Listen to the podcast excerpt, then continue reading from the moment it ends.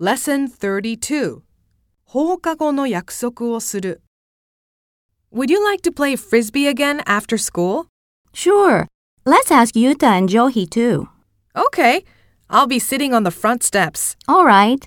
I need to ask Mr. Ford some questions, so I might be a little late. Oh, that reminds me. I need to go to the student center. Why don't we meet up around 4ish? Got it.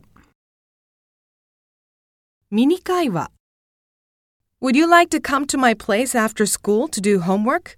Sounds good. Let's watch a DVD after we finish. There are a lot of movies at my house. もっと話そう What are you doing after school today? Shall we hang out somewhere? Where can I skateboard around here? We're going to IHOP. Would you like to join us?